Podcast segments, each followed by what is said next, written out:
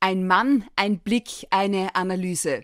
Er ist einer der gefragtesten Körpersprache-Experten in Europa, gilt als der Rockstar der Körpersprache. Lebensnah, selbstironisch und unglaublich anschaulich entlarvt der gebürtige Osttiroler all die Signale, die wir im Alltag zu oft übersehen. Dabei ist der Hals eine große Schwachstelle und die Frisur eine Lebenseinstellung. Herzlich willkommen via Zoom, Stefan Werrer. Julia, danke für die Einladung. Danke. Die Körpersprache der Mächtigen ist der Titel deines druckfrischen Buches über geföhnte Macht, den Putin-Blick für schlimme Kinder und einen Hals zum Reinbeißen. Darüber unterhalten wir uns jetzt. Julia Schütze, Talk to Me. Authentic, empathic, fair. Der Hals ist eine große Schwachstelle unseres Körpers, schreibst du in deinem druckfrischen Buch Die Körpersprache der Mächtigen. Stefan Werrer, wieso kommt es gerade im Kapitel Angela Merkel, die Unscheinbare, scheinbar zur Sprache?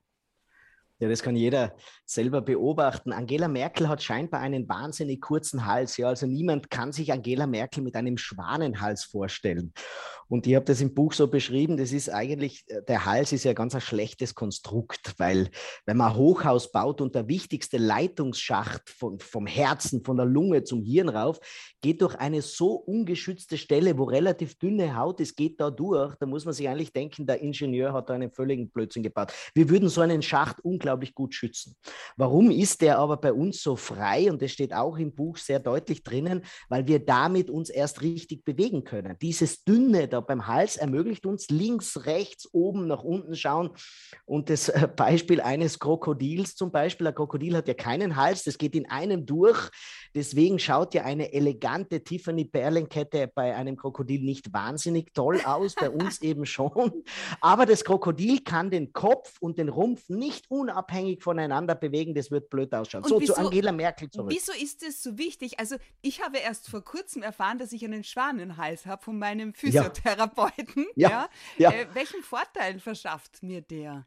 In der Körper. Also ein großer, ein großer Hals per se schafft jetzt nicht einen großen Vorteil. Aber warum Angela Merkel den Hals versteckt, da ist es ja so, dass wenn wir Menschen Angst haben, ziehen wir die Schultern nach oben, ziehen den Kopf nach unten, um eben diese Stelle zu schützen, weil wenn wir dort sozusagen abgebrochen sind, waren wir tot. Wenn der Säbelzahntiger dort reingebissen hat, waren wir auch tot. Das heißt, imaginär schützen wir. Was aber Angela Merkel tut, und da wundere ich mich in meinem Buch, sie hat Schulterpolstern und der Halsverlauf ihrer Sarkos geht relativ hoch zum Hals. Das heißt, sie hat einen kurzen Hals und verkürzt ihn mit ihrer Kleidung das heißt, noch einmal. Sie, sie signalisiert ein bisschen Angst es wirkt zumindest mhm, so, als würde sie immer ein wenig geduckt daherkommen. Ja. Und ich wundere mich da, und da gibt es ganz tolle Bilder im Buch, und da wirst du selber für dich etwas lernen. Aha, da sollte ich darauf Rücksicht nehmen. Okay, Emmanuel Macron, der charmante Fuchtler, wie du das Kapitel nennst, ihm schreibst du einen Hals zum Reinbeißen zu.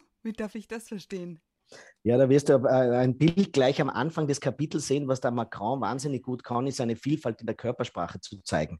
Er hat jetzt gerade Schwierigkeiten mit Australien und da kann er sehr viel Nachdruck, sehr viel Zorn, sehr viel Dominanz zeigen. Er kann auch sehr staatstragend sein. Bitte schaut im Internet den Staatsakt zum Tod von Jean-Paul Belmondo an, da wie er dort geht. Das ist alles, was Frankreich in seiner, in seiner ja fast schon royalen Würde zeigen will. Aber, und jetzt ist das Wichtige, was Macron kann, der kann unglaublich salopp sein, der kann unglaublich lümmeln. Vor der Nationalversammlung dreht er den Kopf seitlich hin, wie wenn wir mit jemandem flirten wollen. Stell dir das vor, du stützt den Ellbogen auf, über die Schulter flirtest du jemand an, dann zeigst du eben den Hals her, um zu signalisieren, ich habe volles Vertrauen zu dir, ich zeige dir meine verletzlichste Stelle her. Ja, das ist so spannend. Die Körpersprache der Mächtigen. In deinen Bestsellern, in deinen Büchern geht es immer um Menschen, bei denen du der Meinung bist, von denen können wir, wir Leserinnen und Leser am meisten lernen. Und zwar für uns selbst, weil es ganz wichtig ist zu wissen, dass es nicht die Körpersprache der Macht gibt. Sondern Völlig richtig. Das ist ganz wunderbar, wie du das sagst. Wo ich immer sehr empfindlich bin, ist, wenn Menschen sagen, ja, da gibt es den Geheimcode oder die wären alle gleich gecoacht. Ähm, und ich habe das, ich drösel das sehr wissenschaftlich genau auf in den Büchern. Und zwar, wenn ich den Sebastian Kurz analysiere, wenn ich den Trump zum Beispiel analysiere, dann fällt eines auf, wenn es gecoacht wäre und mhm. wenn die den Geheimcode hätten, dann hätten sie irgendwann eine neue Körpersprache in ihrem Leben zeigen müssen, nämlich diese Geheimkörpersprache. Und die haben einfach Videos jahrzehntelang zurück angeschaut. Ich habe den Trump angeschaut auf Videos vor 40 Jahren, in Anfang der 80er Jahre. Und ich kann euch eines sagen, die Körpersprache war immer gleich. Es war immer dieses sehr intensive, dieses etwas überhebliche, sogar seine Selfie-Schnute, wo er oft Na. so einen Kussmund macht, sieht man in den 80er Jahren schon. Und bei Sebastian Kurz das Gleiche, das ist gar nicht schwierig rauszufinden. Schau, da gibt es Videos, wo er sehr, sehr jung ist und er hat immer schon diese sehr kontrollierte, sehr zurückgenommene Körpersprache. Da gibt es ja das wunderbare Bild von ihm, das findest du im, im Google noch, wo er auf diesem unter Anführungszeichen Geilomobil sitzt. Ja, da sitzt er auf dem Geilomobil drauf, ähm, ein Knie angespannt, ähm, den Ellbogen drüber gelegt und es wirkt sehr gestaged, also sehr ich gewollt. Es wirkt nicht wirklich locker. Ja, ja, genau. Und so ist er ja auch wirklich, wenn ich dem Macron vorher erklärt habe, der locker lümmelt, locker mit den Leuten redet, Hals her zeigt, das macht Sebastian Kurz weniger. Bei ihm ist alles sehr ruhig. Vorteil ist natürlich, er ist damit berechenbar. Mhm. Das neue Buch hast du um zwei Frauen erweitert, und zwar Kamala Harris und Ursula von der Leyen, und sagst, Körpersprache gendert nicht. Wie darf ich das verstehen? In der Sprache ist es so, dass wir jede oder sehr viel unserer Worte versuchen so zu formulieren, dass wir beide Geschlechter involvieren. Also wir sagen äh, Kollege und Kollegin, wir sagen Studentin und Student, wir sagen beide Formen. In der Körpersprache machen wir genau das Gegenteil. Wir wollen partout signalisieren, als welches Geschlecht wir wahrgenommen werden wollen. Das heißt, wenn du junge Mädels 16, 17 Jahre anschaust, in der Schule zum Beispiel, dann wirst du körpersprachlich merken, die tun alles, um möglichst weiblich rüberzukommen. Das musst du ihnen nicht lernen. Ich werde gleich erklären, warum. Das ist nicht von der Mama gelernt, das ist nicht von der Gesellschaft gelernt. Und Jungs, ah, mit 16, 17 Jahren wirst du merken, breite Schultern, die Kleidung ist auch so, die kommen richtig mächtig daher, um damit auf große Distanz schon zu signalisieren, ich bin ein Mann. Vielleicht ein empirisches ähm, ähm, Moment, was jeder beobachten kann. Geh mal in eine Schulklasse, wo die Mädels 16, 17 Jahre sind. Du wirst merken, nahezu 100 Prozent aller Mädels haben dort langes Haar. Das heißt, es ist eindeutig, Mädels haben langes Haar, weil in der Evolution ist es so, der Mensch ist der einzige Primat, dessen Haupthaar potenziell bis, zu, bis zur Hüfte runter wächst. Also Primaten, Gorillas, Schimpansen, keinem wächst das Haupthaar so lang, nur uns Menschen. Und Frauen haben schon sehr früh begonnen, das zu nützen, um einen Geschlechtsunterschied zu zeigen. Es wird gepflegt, es wird nach hinten geworfen Bitte. und so weiter weil wir, und das ist jetzt die Erklärung, weil wir mit einem Problem auf die Welt kommen, wir unterscheiden uns von unseren Körpern nahezu nicht im Geschlecht. Also wenn du Babys hast und dir mal Windel an, weißt du nicht, ob Männlein oder Weiblein. Und das bleibt eigentlich so. Jetzt sagst du vielleicht, ja, ich weiß doch, was eine Frau ist, ich weiß, was ein Mann ist. Das weißt du, weil eine Frau spätestens ab der Pubertät beginnt, sich weiblich zu kleiden, was Taillierung anbelangt, was eben Schminken anbelangt. Vor allem aber, was die Bewegungen anbelangt. In meiner Live-Show erkläre das ganz genau, wie Frauen von einem Stuhl aufstehen und sich wieder hinsetzen, wie Frauen telefonieren und wie Männer Männer telefonieren. Das sind so die typischen Signale. Ja. Das sind Signale, die wir nicht wahrnehmen, aber das ist eben nicht gegendert. Wir versuchen nicht, mhm. eine Minute wir Frau zu telefonieren, eine Minute wir Mann, sondern wir wollen eben als Frau möglichst nicht zu grob zu wirken beim Telefonieren. Und die Jungs, bitte, wenn der L-Punkt zu weit drin ist, das Beinchen zu weit überschlagen, dann sagen die Männer, um Gottes Willen, das kannst du als Mann nicht machen. Du, ist das jetzt diese Und, Geschichte mit der Phylogenese, die ich gelesen habe dann in deinem Buch? Ja, die Phylogenese ist einfach die Entstehung, wie wir Menschen entstanden sind, ja. Und das heißt, ähm, alles, was wir so tun, das ist ja nicht eine Erfindung. Das muss ich mal ganz, ganz wichtig sagen. Wir Eltern und als Gesellschaft können nicht alles regeln. Es liegt auch nicht nur an uns, ob, ob, unsere Tochter sich weiblich gibt und unser Sohn männlich gibt. Ich muss auch noch was sagen zum Thema, weil man jetzt sagt, das ist sehr stereotyp, was du sagst und so weiter.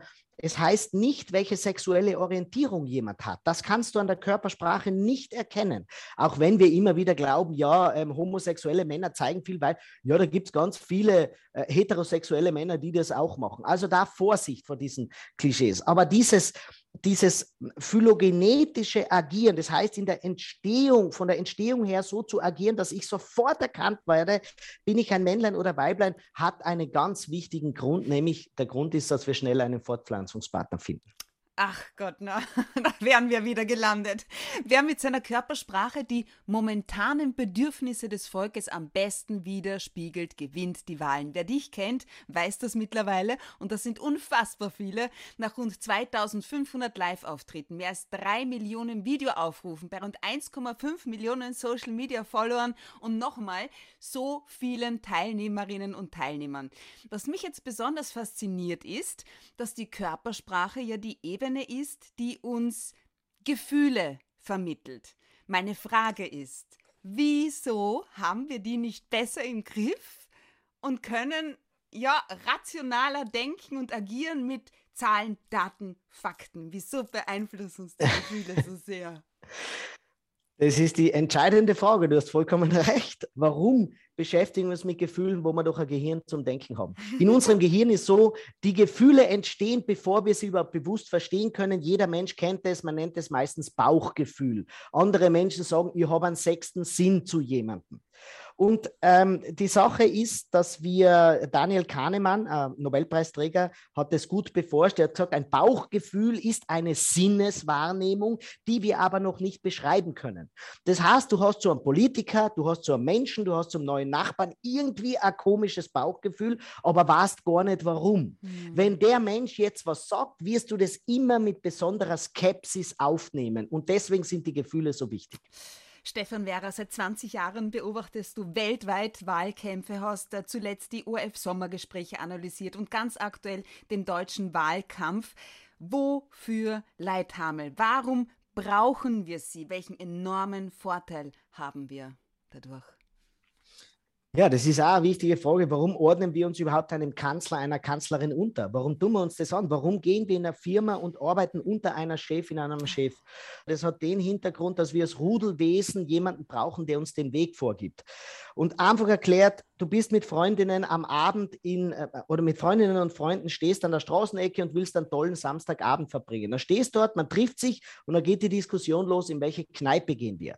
Das wird zu nichts führen, es sei denn, einer oder eine nimmt den Mut zusammen und sagt, pass auf, Leute, da drüben, den Wirt kenne ich, wir gehen alle in die Kneipe. Und dann laufen alle mit. Und damit hat die Gruppe plötzlich eine Orientierung gehabt. Und eine Führungskraft gibt uns eben die Orientierung. Und da ist auch die Körpersprache so wichtig. Ein ganz kurzer Moment, ein ganz kurzer Gedanke dazu.